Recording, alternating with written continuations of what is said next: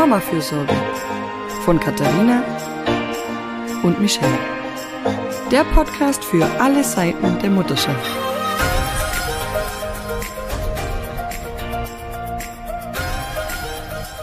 Hallo zu einer neuen Folge des Mama-Fürsorge-Podcasts. Ähm, wir haben im Moment gelegentlich Schwierigkeiten mit unseren Gästen zusammenzukommen. Unter anderem, wenn man deutsche und argentinische Zeit verwechselt und solche Geschichten. Und auch heute ähm, hat es nicht ganz geklappt. Deswegen haben Michelle und ich beschlossen, spontan, wir quatschen mit euch über das, was wir jetzt ähm, im, im Off, bevor wir ähm, angemacht haben, schon besprochen haben. Mental Load vor der Weihnachtszeit oder vor der Vorweihnachtszeit, ähm, ausgebrannt sein am Jahresende, November Blues und zu viele Aufgaben für Mütter.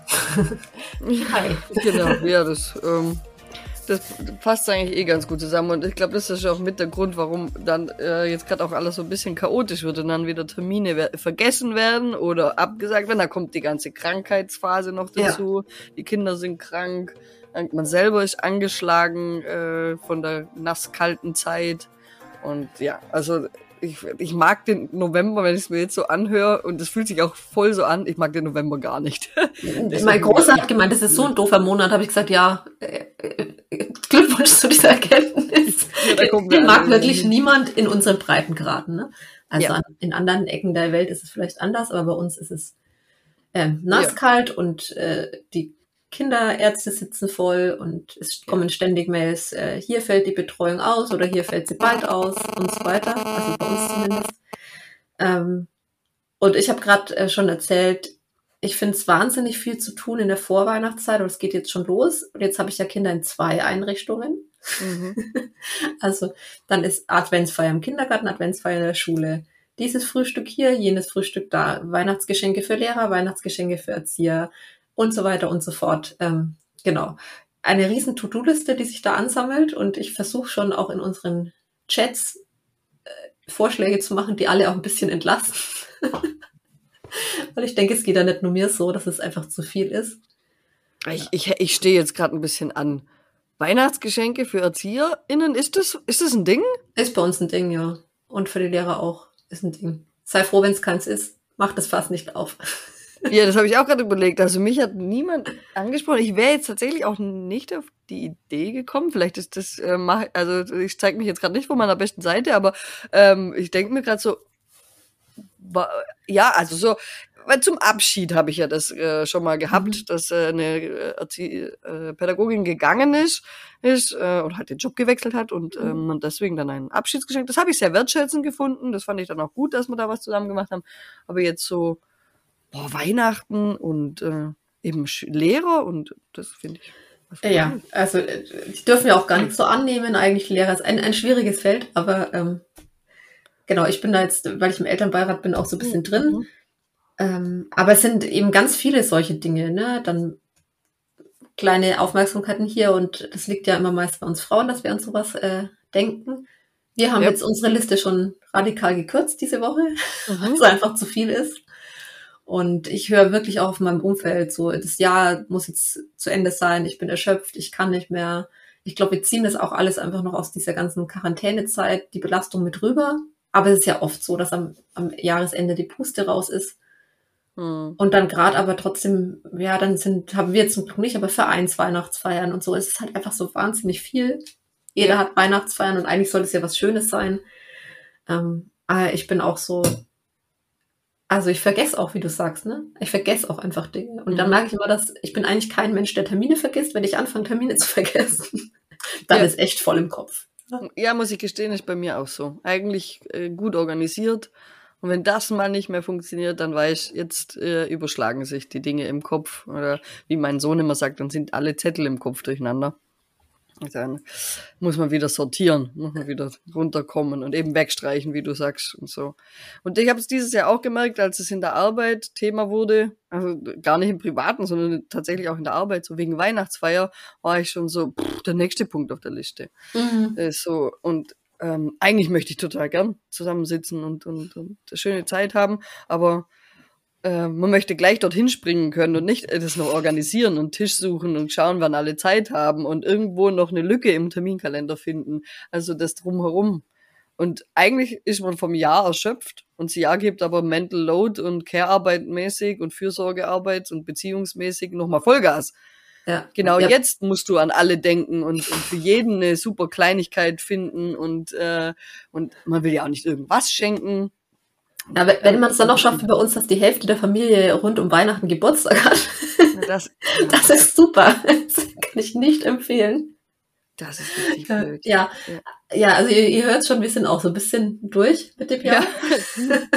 wird heute eine, eine Rant-Folge, so ein bisschen übers Jahr und den Monat November ablästern. Ja, und ich, ich hatte es gerade ähm, mit meiner Mama am Telefon schon und wir auch kurz dass da auch einfach Strukturen manchmal dahinter stecken, nämlich dass man dann auch für diese ganzen Weihnachtsfeiern noch backen soll und Schichten übernehmen beim Verkauf in, in Kindergarten und Schule. Das sind alles Sachen, die ich mhm. mag ich total, eigentlich total gern, ähm, weil ich gern Teil von der Schulgemeinschaft bin oder von der Kita-Gemeinschaft, weil mhm. unsere Kinder da viel Zeit verbringen und ich da einfach auch gern dabei bin. Also ich bin auch jemand, der, ich liebe es, so Weihnachtsmärkte.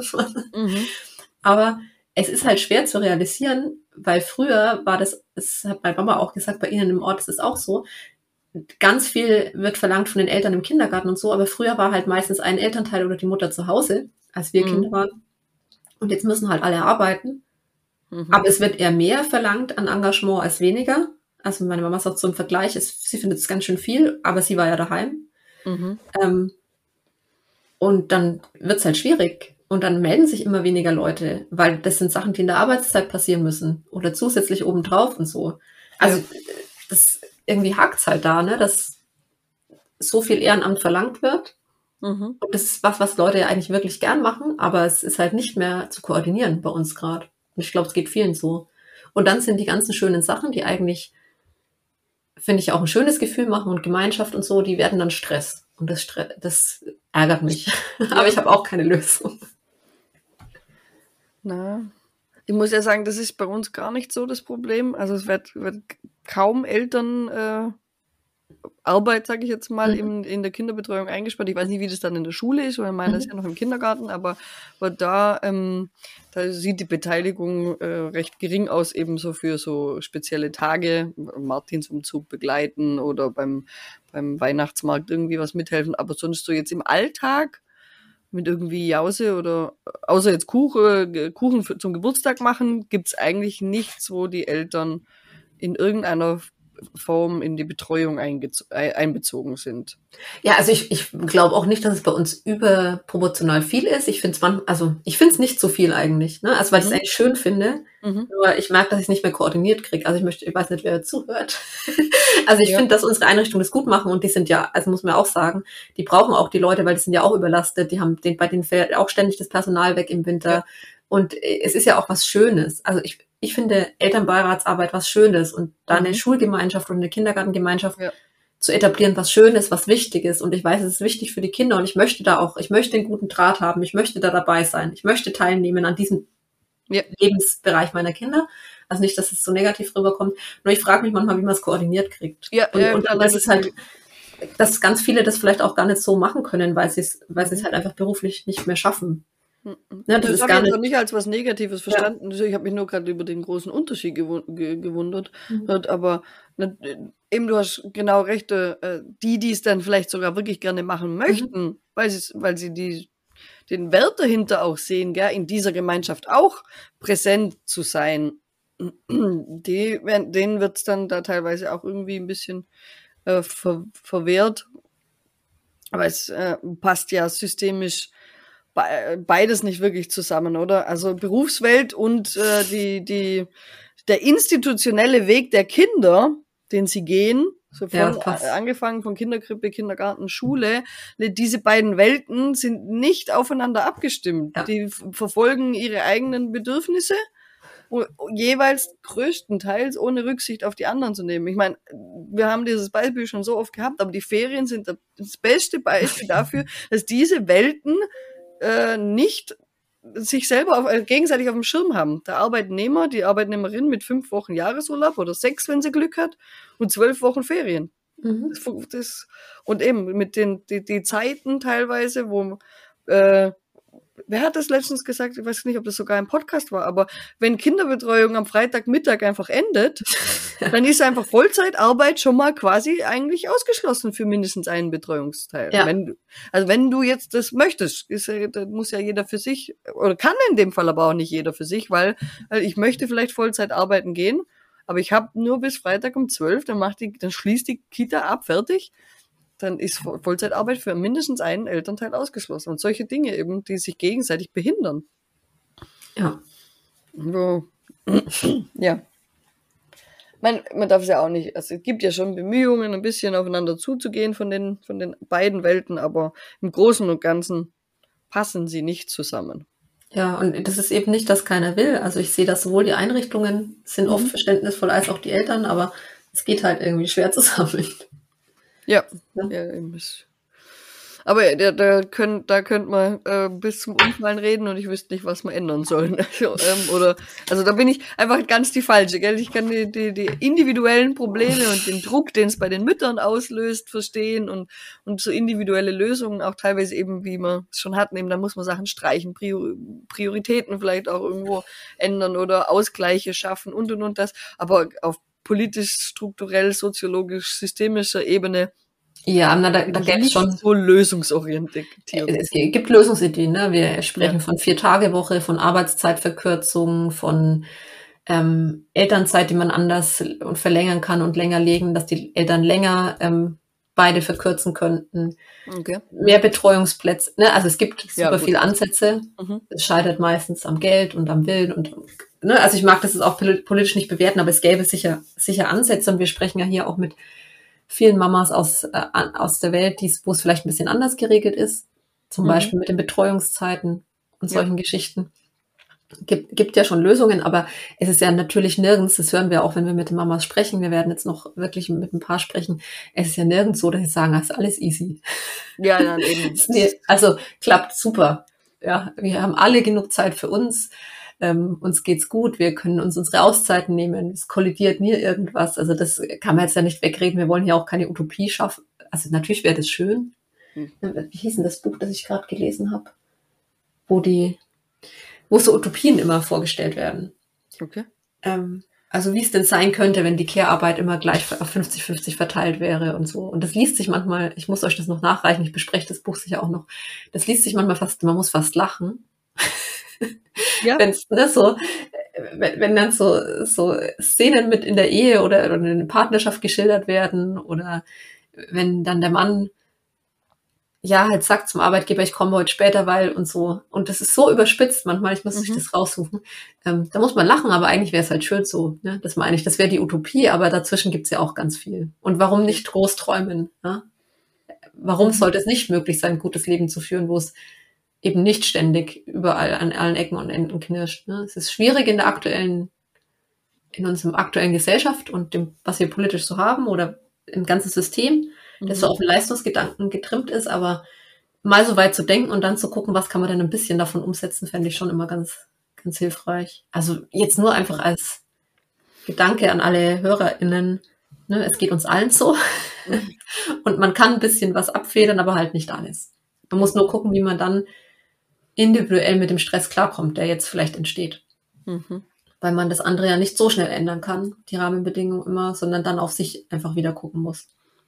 Ja, weil wir auch da von anderen abhängig sind, dass sich die Ja. Rahmenbedingungen ändern, oder? Also Genau. Das ähm, äh, ist nun mal dann Gemeindesache, ArbeitgeberInnen-Sache, das ist dann äh, ähm, politisch äh, von der Regierung und, und, und, und. Also da, das ist dann eigentlich tatsächlich, wenn man es nach diesen äh, Zonen und einteilt, ist das nicht in der Zone meiner Kontrolle. Gell? Also das, das es stört, es stört und es beeinflusst auch mein äh, tägliches Leben, aber es liegt außerhalb meiner, meines Handlungsspielraums und äh, dessen, was ich kontrollieren und be selber beeinflussen kann. Und, und da, das, da kommen wir dann immer wieder aufs Individuelle und das Zwischenmenschliche und das Familiäre, das Partnerschaftliche und der kleine soziale Kreis, den man hat, wo man hoffentlich was ähm, bewirken kann, wenn man merkt, dass es zu viel wird. Aber schon, schon auf Gemeindeebene kann, kann es ja sein, dass man ansteht, wenn man eine Veränderung möchte, gell? Eben wegen Ja. Geld oder Personal oder Willen. Tatsächlich auch einfach. Gell? Das ist leider halt auch so. Dem ist man dann ein bisschen auch ausgeliefert. Das kann man zwar vielleicht sogar noch versuchen, ähm, da was ändern, aber umso größer die Ebene, umso weniger, der, umso geringer der Einfluss. Ja, du, du hast es vorhin schon erzählt, bei, bei der Lesung, bei der du warst und bei der ich nicht kommen konnte, weil ich hm. zu krank war und dann abgesagt habe, ohne schlechtes Gewissen, weil wir, das, weil wir Bücher dazu war? geschrieben haben, dass wir absagen müssen, wenn es nicht geht und kein schlechtes Gewissen haben. Äh, mich aber sehr, sehr geärgert, dass ich nicht dabei sein konnte. Aber da hast du schon erzählt, dass die Not-to-Do-Liste, also das Nein sagen und das Aufgaben abgeben, ein Riesenthema bei allen Müttern ist. Ne?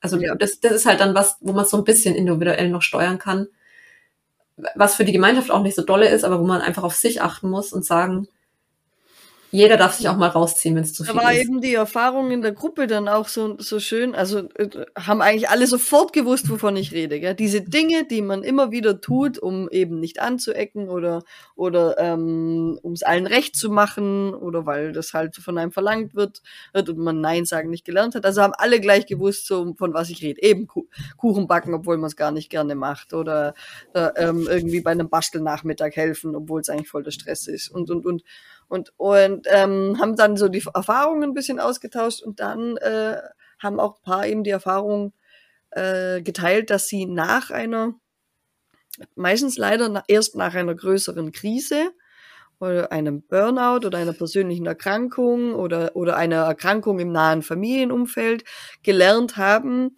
dass sie eben Grenzen setzen müssen und Nein sagen müssen. Seitdem aber die Erfahrung gemacht haben, dass die äh, unbewusst erwarteten negativen Konsequenzen viel geringer sind, als sie sich vorgestellt haben. Also dass sie tatsächlich auf ihr Nein kein äh, kein Ärger äh, kommt oder so, sondern viel Verständnis auch teilweise, wenn man sagt, nein, äh, momentan habe ich zu viel zu tun oder nein, mö möchte ich nicht, fühle ich mich nicht wohl damit oder ma mache ich eigentlich nicht so gern, kann ich was anderes tun. All diese Dinge, dass die gar nicht dazu geführt haben, dass man irgendwie äh, sozial so brutal aneckt oder äh, aus irgendeiner Gruppe rausgeworfen wird oder ausgeschlossen wird oder sonst irgendwas. Leider haben die Frauen, die das da erzählt haben, erst äh, erst eine, eine Krise erleben müssen oder die Notwendigkeit äh, massiv erfahren müssen, dass ein Nein wichtig ist, dass es wichtig ist, sich selbst mal in den Fokus zu nehmen, was nicht egoistisch ist, sondern einfach schlau. Aber äh, die, das, danach haben sie die Erfahrung gemacht und wollten das dann auch mit den Frauen teilen, die da noch Schwierigkeiten damit haben, dass es, dass die negativen Konsequenzen viel seltener sind, als wir eigentlich denken. Ja, ich habe das auch erst nach meiner Wochenbettdepression richtig gelernt. Und ich denke gerade, ähm, Julia Knörschild vom Mama Lauda Podcast, ähm, den kennt vielleicht auch die ein oder andere, oder der ein oder andere, der zuhört. Ähm, die machen gerade November. Fällt mir da ein, das hat sie auf Insta ah. Instagram gesagt, weil sie auch wieder ähm, in, sagt, psychisch am Anschlag ist, ne, und jetzt mhm. auch weiß, dass sie da die Notbremse ziehen muss. Und die sagt jetzt auch wieder mehr Nein und die hat auch ihre Follower ähm, aufgerufen, im November mal Nein zu sagen zu solchen Dingen. Ne? Also das ja, ist, also, scheint ein Riesenthema zu sein und scheint auch gerade zum Jahresende ein Riesenthema zu sein, weil das so viel aufploppt. Ja, das glaube ich auch. Also das auf jeden Fall. Da häufen sich einfach auch wieder die Anfragen und die gehen in ähm, aus Sozialisierungsgründen überwiegend an die Frauen, Mhm. Weil hier geht's jetzt um, um Beziehungsarbeit und das müssen dann alle gedacht werden und wer mag eigentlich das gern und wer am Weihnachtstisch redet eigentlich gerade aktuell nicht mit dem und kann deswegen nicht daneben sitzen oder muss man Weihnachten getrennt feiern, weil die, äh, weil die Eltern geschieden sind und und und. Das sind alles Gedanken, die sich dann wieder die Frauen machen müssen. Und, und da zusätzlich zum November würde ich dann total gerne auch dazu aufrufen, wenn man jetzt selber Kinder gerade in dieser Zeit erzieht, ähm, und das meine ich jetzt auch überhaupt nicht äh, irgendwie vorwurfsvoll, sondern so ganz ähm, eigentlich eher inspirierend, so mal selber ein bisschen zu hinterfragen, was man auch wieder den eigenen Kindern mitgibt von diesen Sozialisierungen. Jetzt in der Vorbereitung auf die Weihnachtszeit nimmt man da die Söhne und Töchter gleichermaßen in die, sag ich mal, in Anführungsstrichen soziale Verantwortung, um äh, an andere zu denken oder eben Geschenke zu basteln oder, oder solche Dinge oder macht, gibt man es wieder an die Mädchen weiter. So, so, du machst ein schönes Geschenk für die Oma und der Sohnemann ja, geht halt spielen oder so. Und also da, das vielleicht auch einfach mal hinzugucken, ja, wie, was geben wir denn weiter? Weil wir, wir kämpfen ja jetzt gerade genau gegen das dass wir da sozialisiert sind und an all das zu denken und vielleicht können wir das auch ein bisschen, äh, zumindest für die Zukunft mit, mit beeinflussen, dass das nicht immer so sein wird. Ja, ich denke, man kann den Kindern nochmal echt so positivere Verhaltensmuster mitgeben. Wir hatten das äh, anderes Thema, aber gleiche Sache. Wir hatten diese Woche einen Elternabend zum Thema Smartphone-Nutzung. Ja. In der Grundschule. und da ging es halt auch. Ha, ja. Haben die Kinder schon Smartphones? Mhm. Ja.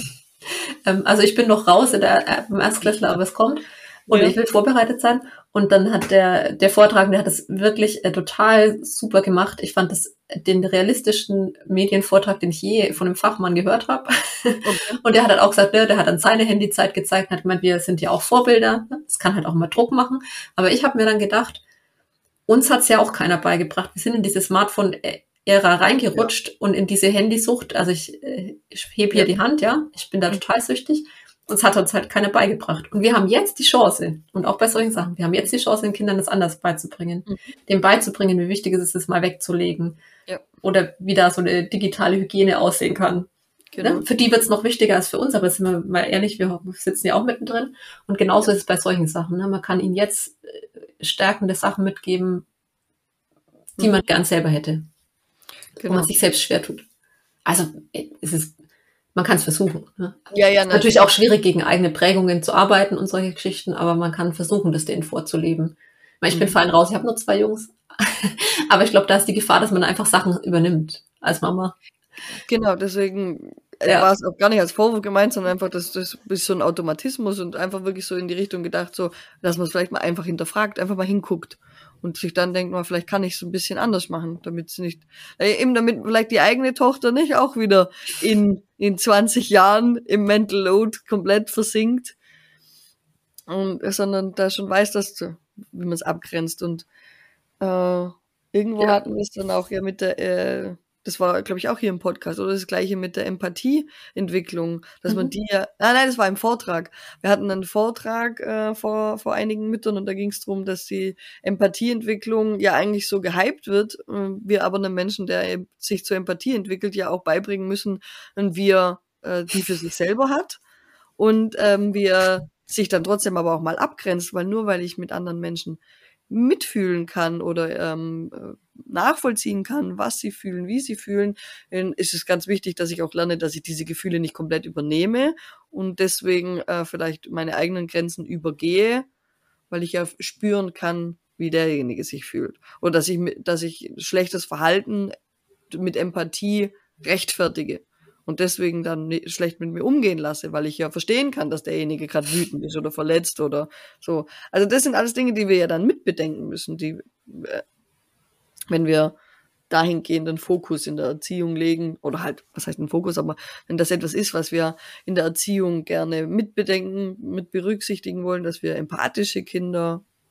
sozial ähm, gesund funktionierende Kinder begleiten möchten, dass dann dieses Grenzen setzen und den Umgang lernen mit Grenzübertretungen und so auch wichtig ist. Es sind ganz schön viele Aufgaben, die wir da haben und wir werden, wir werden auch ganz viele davon irgendwie ähm, falsch machen. Mir wurde jetzt der Film Good Enough Parents sehr empfohlen. Mhm. Ich, ich habe ihn auch noch nicht geguckt, aber ich sehe ihn auch überall, ja. Bei Nora ja. Imlau und so, ja. Genau, ja, eben nicht nur das, sondern auch eben aus dem Freundeskreis. Also mhm. Instagram ist sowieso recht präsent momentan. Ähm, und da, die, die Freundin hat mir erzählt, dass da wirklich auch viel drum geht, warum wir uns halt so schwer tun, immer noch mit diesen Dingen, dass die halt, also wie lange das schon zurückreicht, viele solche, zum Beispiel eben Sozialisierungsthemen. Und selbst wenn wir es jetzt bewusst vor Augen haben, dass wir es anders machen wollen oder dass es eben ein, ein noch ein Fußabdruck aus der Vergangenheit ist, ist ähm, tun wir uns trotzdem halt da noch schwer und das ist auch nicht schlimm, weil die kleinen Schritte halt auch schon was helfen. Das soll eine schöne Botschaft sein aus dem Film. Ich muss aber gestehen, dass ich ihn noch nicht gesehen habe. Hab, ähm, habe es mir fest vorgenommen. Vielleicht reden wir dann nochmal darüber. Vielleicht ergibt sich da auch noch eine Folge. Ja, das sind einfach Sachen, die auch gesellschaftlich ihre Zeit brauchen. Ne? Wir sprechen jetzt auch offener über psychische Erkrankungen ähm, und trotzdem fällt es uns manchmal schwer. Ja. Ne? also das, unsere Kinder können es vielleicht wieder leichter und die Kindeskinder dann noch mal leichter, weil man einfach damit aufwachsen muss. Und, mhm. und das, ähm, das ist halt eine Wandel, der nicht über Nacht geht. Darf man sich jetzt nicht geißeln, dass das nicht alles sofort geht und dass wir das nicht alles sofort umsetzen können und, ne, sondern es ist eine Wahnsinnsaufgabe, gegen Sozialisation anzukämpfen mhm. in der Kinder, also überall, auch bei, mit Kindern, wenn einen dann Sachen Verhaltensweisen, äh, Trigger ist immer so ein großes Wort, ich weiß, das soll man vorsichtig benutzen, aber wenn einen da, ähm, wenn da Verhaltensweisen anspringen, weil das Kind irgendwas sagt oder tut und da dann dagegen zu arbeiten, gerade wenn es um Kindersachen geht, wo man so emotional eingebunden ist. Ja. Aber ich hoffe auch jetzt davor zu leben, einfach ja. mir Pausen zu nehmen. Ja, wenn es mir gerade viel ist wie im Moment, dann erkläre ich es den Kindern. Ich weiß, dass es nur bedingt Empath Empathie in dem Alter möglich ist und Nachvollziehbarkeit, aber sie, sie sehen das. Mhm. Sie sehen, der Mama geht's auch mal schlechter. Sie sehen, die Mama braucht gerade mehr Pausen. Sie sehen, die nimmt sich daraus. Sie finden es nicht immer cool, sie müssen es auch nicht immer verstehen, aber sie merken das. Und mhm. wenn sie erwachsen sind, erinnern sie sich da vielleicht dran, ob negativ oder positiv, aber sie erinnern sich dran, dass Mama sich Pausen genommen hat. Und wenn sie mal auch Kinder haben und auch eine Mama dazu, dann erinnern sie sich vielleicht dran, wie wichtig das ist. Also das hoffe ich einfach. Ja, es ist dann ja auch kein Tabu, oder? Also mhm. es ist dann vorgelebt.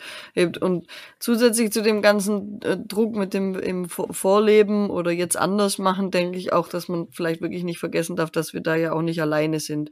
Und also ich weiß nicht, wie es jetzt bei euch ist, aber ich habe gehört, ähm, hier jetzt in, in Tirol gibt es jetzt auch mehrheitlich solche Fächer, zum Beispiel jetzt was die Medien angeht, oder? Wo die Kinder, wo ihnen das ein Umgang damit auch beigebracht wird, wie sind Medien ähm, gut zu nutzen, weil es sind ja, ist ja unfassbar viel Potenzial auch drin in der Mediennutzung, in der Internetnutzung und und und. Und, ähm, und was ist, ähm, wie kann man sich aber dort auch schützen? Jetzt mit Cybermobbing und ähm, auch den äh, den dunklen Ecken des Internets, so, solche Dinge. Also da Medienkompetenz erlernen ist ja teilweise jetzt auch schon, also mehrheitlich auch Bildungsauftrag, oder? Ist, ist, ist ab der ersten Klasse. Also wir hatten das bei diesem ähm, Elternabend, weil wir auch eine Tablet-Klasse sind oder eine mhm. Tablet-Schule, glaube ich sogar. Ne? Ähm, und ich finde das so, so wichtig, weil ähm, wir haben gemerkt, wie überfordert wir Eltern damit auch sind. Ja. Das ist einfach ein riesen neues Feld an Erziehung, das ist noch vor, naja, keine Ahnung, 20 Jahren, ich mal gerade denken, noch nicht gab. Ja. Ne? Weil das ist schon eben nicht nur, ich sperre da irgendwann mal eine App, ne? sondern man muss den Kindern ja auch beibringen, hoffentlich besser mit den Sachen umzugehen, den Ton zu treffen. Ne? Die, diese, was ja durch die Distanz einfach wir, wir sehen das ja jeden Tag, was da an Shitstorms ja. und so abgeliefert wird, dass man die dafür sensibilisiert, weil es einfach ihre Welt ist. Das sind wir ganz ehrlich, wir haben, haben das diskutiert. Wir hängen nonstop am Handy, die Kinder werden es noch viel mehr, weil sich das einfach das ist einfach die Digitalisierung, mhm. ähm, dann müssen die einfach damit lernen, umzugehen. Und das ist neben diesem ganzen technischen Einstellungskram, der sehr viel Zeit und Recherche kostet, ja. ist es halt auch einfach ein Bildungsauftrag, aber das machen die Schulen. Also das ist großer Teil, mhm. habe ich gestern gelernt, auch der Medienerziehung ist ähm, die Gefahren und was macht Internet mit mir, was ist eine virtuelle Welt, weil jetzt mhm. gerade, wenn die Kinder in einem Alter in der virtuellen Welt unterwegs sind, in der sie das wie hat das der im Vortrag so schön gesagt, selbst wenn sie den nächsten Einstein haben, er wird noch nicht in der Lage sein, das voneinander zu trennen. Mhm. Ne, Entwicklungs-, ja. Hirnentwicklungstechnisch. Ja. Ähm, dass man die da gut begleitet, und da bin ich so froh, dass ich nicht allein bin. Eben. Ja, das, das ist, ist einfach viel. Ja, und zum Glück haben wir ja da äh, Pädagogen und Pädagoginnen, die das mit, mit uns begleiten. Ja. Eben, dass man das ja, nicht diese Verantwortung und den, diesen Auftrag nicht ganz alleine schultert, weil sonst fühlt sich viel zu schwer an. Und es ist ja in vielen Bereichen so. Ne? Also die, unsere Kinder sind einfach viel, viele Stunden, die meisten von ihnen in, in der Betreuung. Mhm. Und ich weiß, dass da auch gerade viel Kritik ähm, gibt, aber die unterstützen uns ja auch. Die bringen unseren. Kindern ja auch was bei. Ne? Und die ja. sind ja da auch nochmal eine andere Sichtweise und noch nochmal ein Korrektiv und keine Ahnung, das sind also blöde Wörter, aber ähm, man ist eben nicht ganz allein. Ja. Gott sei Dank. Ja, Gott sei Dank. Ist vielleicht auch beim November Blues ganz gut, sich das mal nochmal, also, weil die Zeitumstellung, dieses frühe Dunkelwerden, Regen, nass, ich sag's dir, in, im, äh, jeden November, wahrscheinlich gefühlt, denke ich, äh, okay, vielleicht werde ich doch depressiv. so Und es wird mit dem Alter auch schlimmer, oder? Ja, ja, ja, so. Also, ich meine, wir sind jetzt nicht alt, sag ich mal so, aber ich finde es jedes Jahr, jedes Jahr anstrengender, Und mhm. ich frage mich, vielleicht kannst du das psychologisch erklären, warum das ist. Ich finde es echt anstrengend und ich finde, also ich weiß nicht, wie es in Tirol ist, aber unser November ist wirklich ein Bilderbuch November. Es ist dunkel, nass, kalt, aber nicht zu kalt, matschig. Oh, man kann wirklich, man will gar nicht raus. Nicht mal im Kindergarten gehen sie mehr viel raus, weil es so eklig draußen ist. Und die gehen ja eigentlich immer. Die sind ja hardcore, mhm. aber ja, na, also tatsächlich in diesem Moment, wenn ich rausschaue, äh, scheint die Sonne. Es ist zwar noch überall nass, weil es gefühlt die ganze Nacht durchgeregnet hat, aber jetzt gerade ist die Sonne durchgekommen. Die letzten vier, fünf Tage dunkel, Wolken, Regen, so richtig, ähm, also richtiges Badewannenwetter und äh, teilweise auch Starkregenwarnung. Und so. auch. Wir haben den Martinszug abgesagt, weil es so schlimm geregnet hat, dass wir nicht mal mit den Laternen durchs. Äh Nein, ich habe sie vorbeigehen sehen, weil wir waren krank. Und sie sind einfach durch den strömenden Regen gelaufen und das hat mir so leid getan, weil ich, ich mag ja das Martinsfest sehr, finde das ja wirklich toll, weil mit den Laternen, aber das, da habe ich mir gedacht, also ja, das sieht, das sieht nicht nach Freude aus. Gell? Alles eigentlich. Du hast keine Laternen gesehen, weil es alles nur ein Schirmemeer war und du hast ein bisschen was äh, singen gehört und naja, habe mir gedacht, ja, aber das kommt ja doch dazu, dass alle krank sind, weil du gesagt hast, ihr wart krank. Ne? Wir pünktlich zum ersten Ferientag, bei uns hat es einen ersten zerlegt und dann sind wir äh, einfach der Reihe nach umgefallen. Und das ist halt auch überall so, ne? Also ja. mindestens einer ist gerade krank. Das macht alles doppelt so anstrengend. Ich weiß auch mhm. gar nicht, wenn, wenn was schlimmer ist, wenn ich oder Kinder krank sind. Ich finde beides so anstrengend. Ähm, ja, also ja. ich bin einfach ja, vielleicht ist es äh, jedes Jahr schlimmer, weil man mit den Kindern auch da, da drin so festsitzt. Weil diese Dunkelheit und so, ne, ich kann mich halt nicht irgendwie bingend das ganze Wochenende aufs Sofa genau, knallen, wie früher. Überlegt. Äh, früher, also es war glaube ich schon früher auch schon ein bisschen blöd, weil man ist von der Arbeit gekommen teilweise und einfach der Tag war gefühlt vorbei, weil wenn du um fünf oder was Schluss hast, bist du im Dunkeln nach Hause und äh, dann fühlt sich's nicht so an, als wenn du noch irgendwas unternehmen könntest. Nicht wie im Sommer, wenn du weißt, es ist noch, äh, es ist noch strahlender Sonnenschein, du könntest vielleicht sogar noch kurz nach der Arbeit ins, ins Freibad gehen für zwei Stunden oder was. Das, aber, aber trotzdem, das hat man dann vielleicht einfach mehr genießen können, oder? Dann hat man sich halt gesagt, okay, dann mach ich's mir halt fein. Mach mir ein schönes Abendessen und mit Kuschelsocken, Kuscheldecke auf, äh, aufs Sofa und halt, da habe ich halt den Winter quasi eigentlich durchgelesen, oder? Ein, ein Fantasy-Roman nach dem anderen oder eben du binge-watch irgendeine Serie. Das geht jetzt halt nicht, du sitzt jetzt zu Hause mit, bei strömendem Regen mit den Kids fest. Und das äh, zermürbt. Und dann, wie du immer so schön sagst, äh, die, wir sind halt in der Rush-Hour unseres Lebens, wir müssen gerade alles doppelt und dreifach unter den Hut kriegen. Und das auch noch eben in der nasskalten Jahreszeit, wo der Tag irgendwie gefühlt nur sechs Stunden hat. Da, da gibt es ganz tolles Buch, äh, Überwintern heißt es. Mhm. Da geht es darum, also da geht es um den Winter im Jahr, aber auch um Winterphasen im Leben, dass man eben manchmal runterfahren muss. Und das, da ging es so um Corona, aber auch um ihre, ihr eigenes Leben, wo es ihr nicht, also wo es ihr nicht so gut ging. Und dann hat sie eben auch gesagt, früher war der Winter halt auch. Da hat man mehr geschlafen, weil dann wurde es dunkel. Ähm, und solche Geschichten. Ne? Also dann musste man halt viel, dann hat man einfach, früher hat man weniger gemacht, man hatte nicht so viel Elektrizität, nicht so viel Licht. Die Leute haben im Winter einfach mehr geschlafen, die haben sich mehr ins Zuhause zurückgezogen, die haben Kraft getankt für den Sommer und solche Geschichten. Das ist jetzt alles, früher war nicht alles besser, aber ich finde diesen ja. Gedanken, was wir, was viele jetzt mit den Rauhnächten machen, dann ne, ab geht jetzt irgendwann im Dezember, Januar los, da, da, wo so Rituale, da ist jetzt wieder viel so, ne? Da, das sind diese ganzen, das so heilige Sachen, mhm. wo man in den Rauhnächten nochmal das Jahr Revue passieren lässt und so, zur Einkehr und so. Das klingt alles immer so esoterisch, aber sich auch mal zugestehen, dass es einfach nach so einem krassen Jahr auch einfach ein bisschen ruhiger sein darf, finde ich schon einen schönen Gedanken. Zu sagen, mhm. jetzt gerade in der zwischen den Jahren, ne, wenn eh nicht so viel los ist, ja. dass man da, das sind doch diese komischen Tage, wo keiner so richtig weiß, ja. wo man so vollgefressen in der Gegend rumliegt und so. ne, also das sich vielleicht mal mitzunehmen, zu sagen, ich gestehe mir den Winter zu und mache ein bisschen langsamer. Ne, ist halt mit Kindern nicht ganz so einfach, aber vielleicht findet man ruhigere Sachen, die man mit denen auch machen kann, dass die auch mal zur Ruhe kommen. Weiß ich nicht. Ja. Das Versuch ist es wert. Auf jeden Fall, ja. Also das, das sehe ich schon auch so. Ich bin sowieso Team Winterschlaf, also eigentlich mhm. Äh, könnten wir da ruhig so von, von November bis einschließlich Februar mhm. könnte man lassen. Oder halt einfach durchschlafen. ja, so komplett.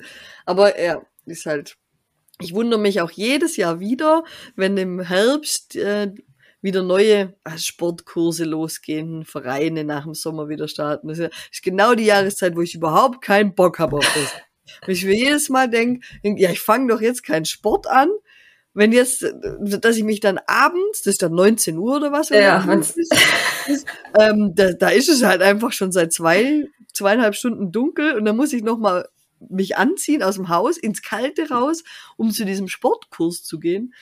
Also jedes Jahr wieder denke ich mir, wenn diese Programme dann im Briefkasten sind, was? Nein. Ich bin auch im Frühling, habe ich Power. Da, da will ich, ne? Genau. Wie die Natur eben auch. Also das ist ja der Gedanke, dass ja. unser Organismus mhm. da schon auch so ein bisschen dran angepasst ist. Ne? Und dieses fehlende Licht macht uns ja auch müde. Genau. Ja. So, das ist äh, hat ja irgendwie Sinn, aber funktioniert halt nicht so gut. ja, ja, aber vielleicht könnt, könnt, genau. könnt ihr das ja mitnehmen, ne? Also gönnt euch eure Pausen, igelt euch ein im Winter, wenn es geht. Okay, gönnt euch einen verschlafenen, verschlafenen Winter. Ja damit ihr da wieder mit Power ins neue Jahr starten könnt. Ja, würde ich auch, sollte ich mir an der eigenen Nase fassen. Na gut, alles klar. Ja, dann hoffen wir, dass, ähm, dass äh, der November uns nicht alle zu sehr runterzieht und die nächsten Podcast-Aufnahmen auch gut zustande kommen, dass wir euch noch von Japan oder Singapur oder Argentinien berichten können. Und das hätten wir noch so aktuell auf der Liste. Ähm, und dass wir euch dann bald wieder hören. Und ansonsten noch eine schöne Zeit. War fein, Katharina, auch improvisierter Natur. Ja, hat Spaß gemacht. Dann bis bald. Bis bald, ciao. Ciao.